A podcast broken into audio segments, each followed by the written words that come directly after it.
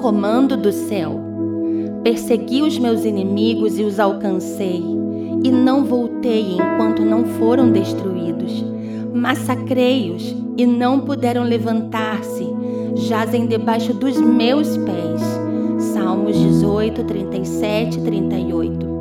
Em toda a antiga aliança, nós vemos o povo de Israel em combate contra seus inimigos. Davi foi um rei que, durante a monarquia, liderou o povo em diversas batalhas. Os inimigos eram incansáveis e Davi sabia da força de destruição que carregavam. A diferença é que Deus adestrava as mãos de Davi e o rei sabia que em todas as guerras os primeiros passos acima das amoreiras vinham sempre do Deus de Israel. Porém, o coração de Davi era ligado ao trono e toda a sua movimentação era firmada primeiro na direção de Deus. E eu imagino o Senhor dizendo a Davi: persiga os seus inimigos até os alcançar, persiga em propósitos comigo, persiga em ofertas de jejum, persiga renunciando o que te custa, persiga me ofertando o que ninguém nunca me deu.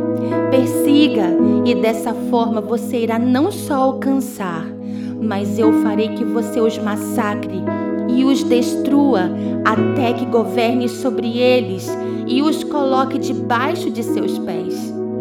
Muitos inimigos se manifestam hoje: medo, pânico, ansiedade, pensamentos de falência, brigas em família, divórcios, vícios e tantos outros.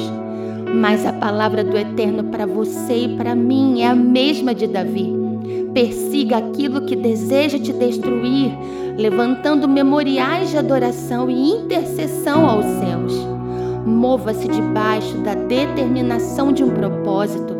Mova-se, ande e avance contra teu inimigo sob a guarda do Espírito.